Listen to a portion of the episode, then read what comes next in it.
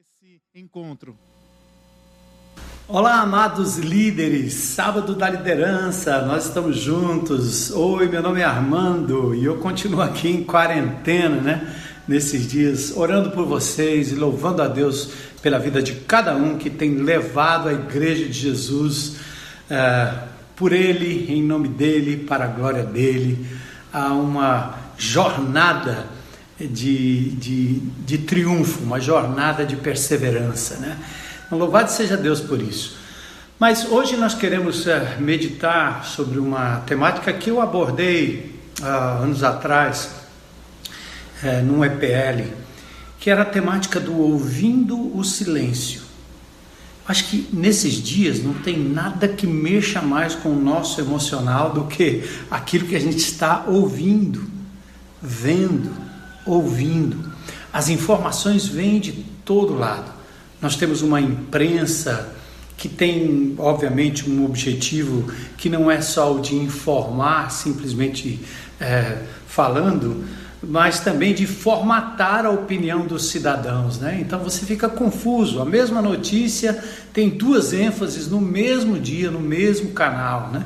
Então a gente fica assim, o que é que vai acontecer? Entra ministro, sai ministro, né? A quarentena é horizontal, é vertical, vai liberar, não vai liberar. Tudo isso causa dentro de nós uma angústia muito grande. Gente falando daquilo que não conhece, que não entende, né? Gente falando de números que são números às vezes até manipulados, porque nós não temos a fonte, não temos onde buscar. Mas talvez a coisa mais terrível nesses dias é exatamente este ruído e esse barulho que nos impede de ouvir o que Deus tem a dizer a cada um de nós.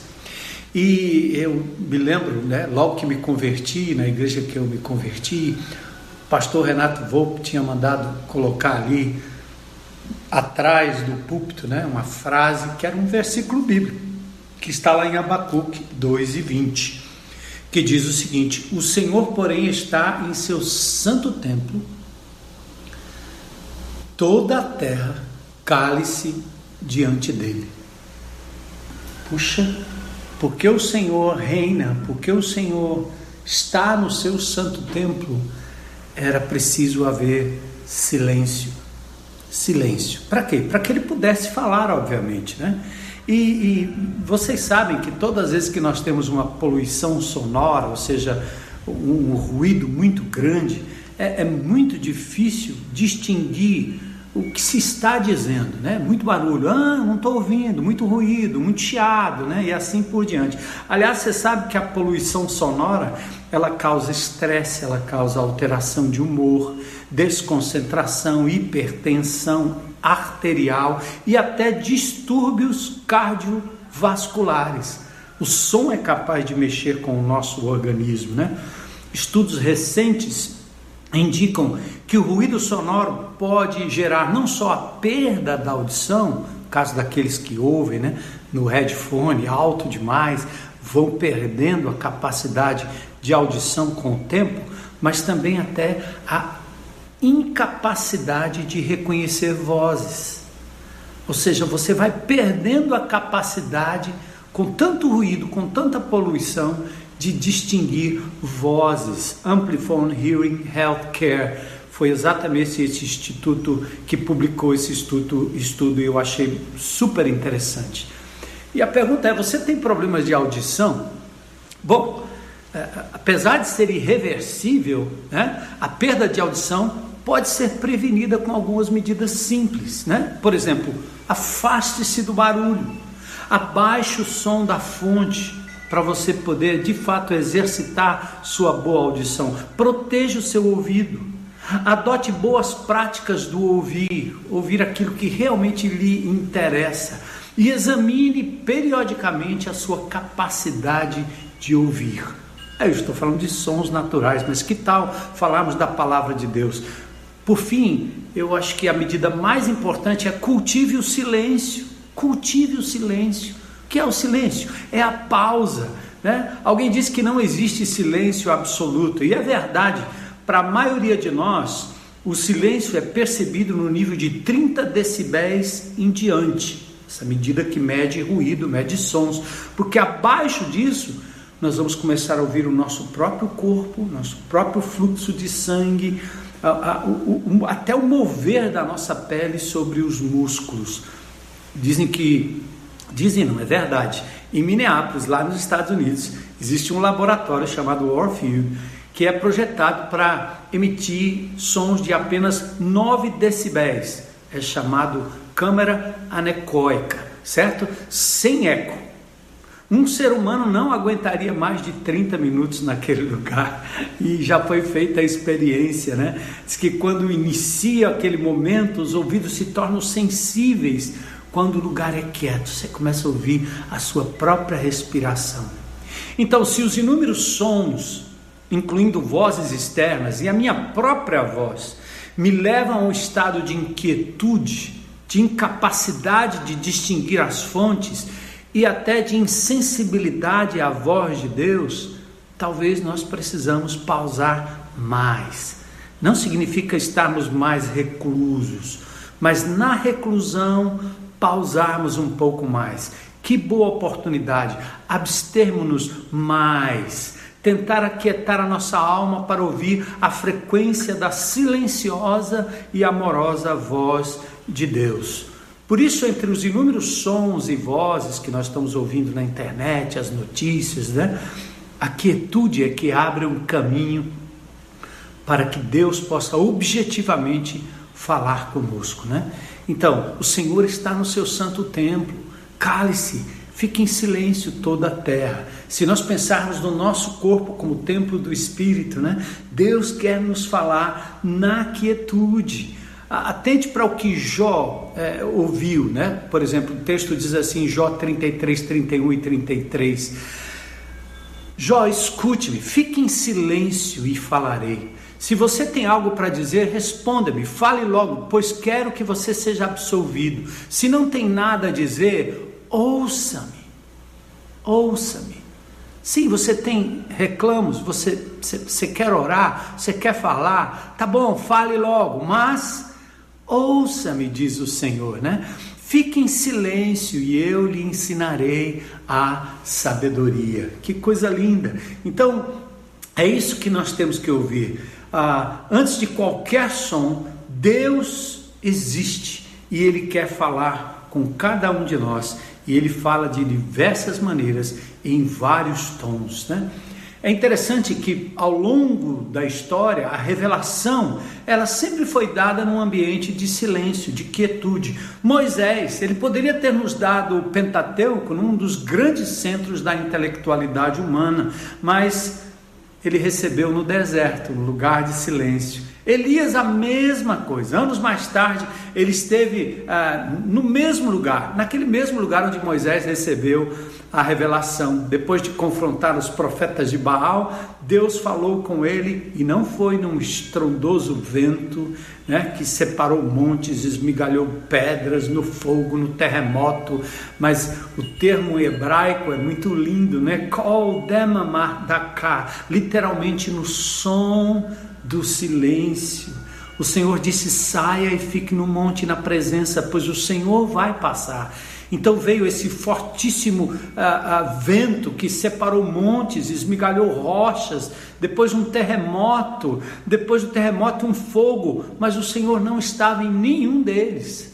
Nesse burburinho de notícias, de desastres, né, que você fica prestando atenção e ouvindo. Olha lá, Deus não fala apenas nesses momentos. Essas coisas são provas dos sinais da graça, do poder, do julgamento divino. Mas Deus quer falar com você no murmúrio, do silêncio. Quando Elias ouviu, puxou a capa para cobrir o rosto e ficou à entrada de, da caverna. E aí sim o Senhor perguntou: O que você está fazendo aqui, Elias?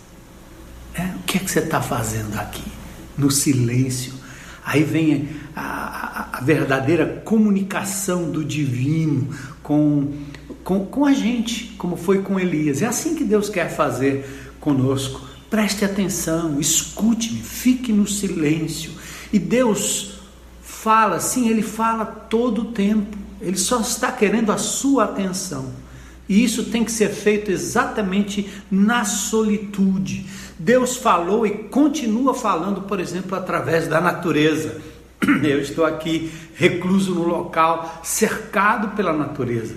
Como é lindo, a gente tem falado muito sobre isso, as flores, os frutos, os pássaros, as árvores, né? Até uma simples formiga, uma pequena borboletinha, né? Deus vai falando conosco. O Salmo 19:1 diz: "Os céus declaram, proclamam a glória de Deus". Esses dias relâmpagos, né? Vozes, estrondos de trovões, né? Deus está falando e você deve ter atenção e prestar atenção a isso.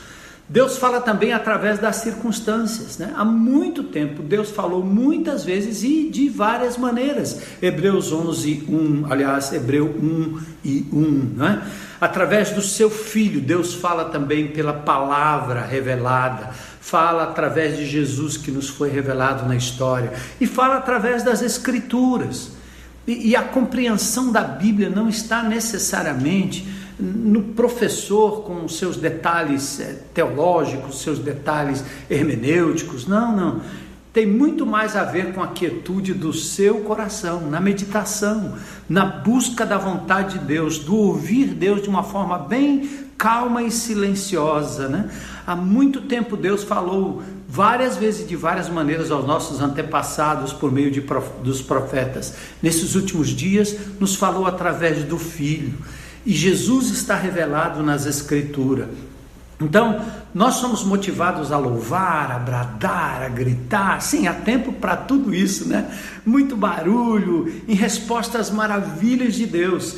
A origem, a base, o fundamento de tudo o que nós fazemos está na pausa, no silêncio, no ouvir, que nos faz simplesmente permanecer passivos e ouvir o que Deus fala. Então, dar ouvidos ao que ele fala só pode ser no silêncio da alma. De novo, eu quero retomar essa temática à luz do que nós estamos vivendo na nossa, na nossa quarentena. Né? Quantas vozes, a televisão ligada. É, é por isso que até alguns ministros e algumas pessoas dizem: desliguem tudo apaguem tudo. Tenha oportunidade para Deus falar no silêncio e na pausa. É, às vezes eu acho interessante e intrigante, né, quando nós estamos ouvindo um, um, um louvor que é bem calmo, bem tranquilo, né? Há pessoas que gostam de, de interromper no meio e, e, e gritar e falar e até pregar no meio da, daquela canção, né? E eu já tratei disso em nossa congregação mesmo, dizendo claramente à pessoa, ah, amado, ah, a pausa é de Deus, está nos Salmos, selar, para, ouça. E ao ouvir Deus falando, fique em silêncio, para permitir que suas palavras entrem e não apenas entrem por um ouvido e saiam pelo outro ouvido.